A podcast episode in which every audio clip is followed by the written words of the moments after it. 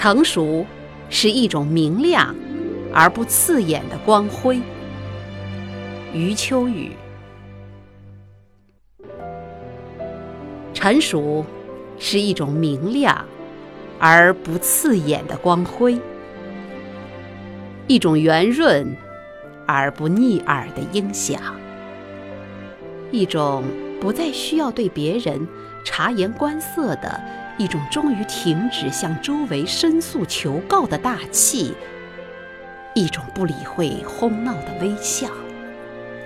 一种洗刷了偏激的冷漠，一种无需伸张的厚实，一种能够看得很圆，却又并不陡峭的高度。不要因为害怕被别人误会而等待理解。现在生活各自独立，万象共存。东家的柳树矮一点儿。不必向路人解释本来有长高的可能。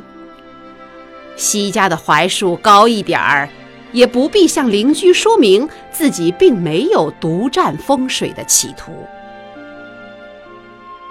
做一件新事，大家立即理解，那就不是新事；出一个高招，大家又立刻理解，那也不是高招。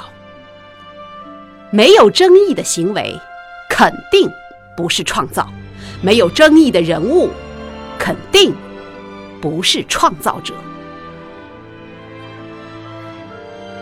任何真正的创造者，都是对原有模式的背离，对社会适应的突破，对民众习惯的挑战。如果眼巴巴的指望众人理解创造的纯粹性，必然会。大大降低，平庸正在前面招手。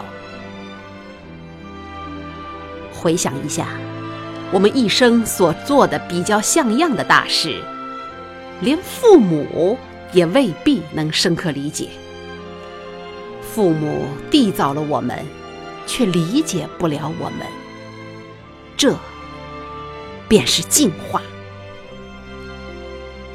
人生不光要做加法，在人际交往中，经常减肥排毒，才会轻轻松松的走以后的路。我们周围很多人，实在是被越积越厚的人际关系脂肪层塞住了，大家都能听到他们既满足又疲惫的喘息声，向往疯癫。向往高度，结果疯癫只是一道刚能立足的狭地，不能横行，只能直走。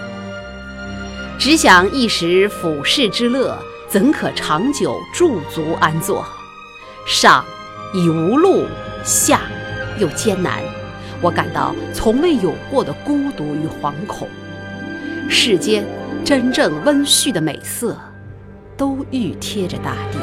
潜伏在深谷，君临万物的高度，到头来构成了自我嘲弄。我已看出他的喜讯，于是急急的来试探下山的陡坡。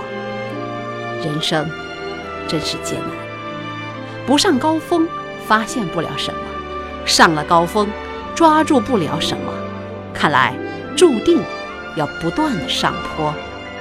下坡。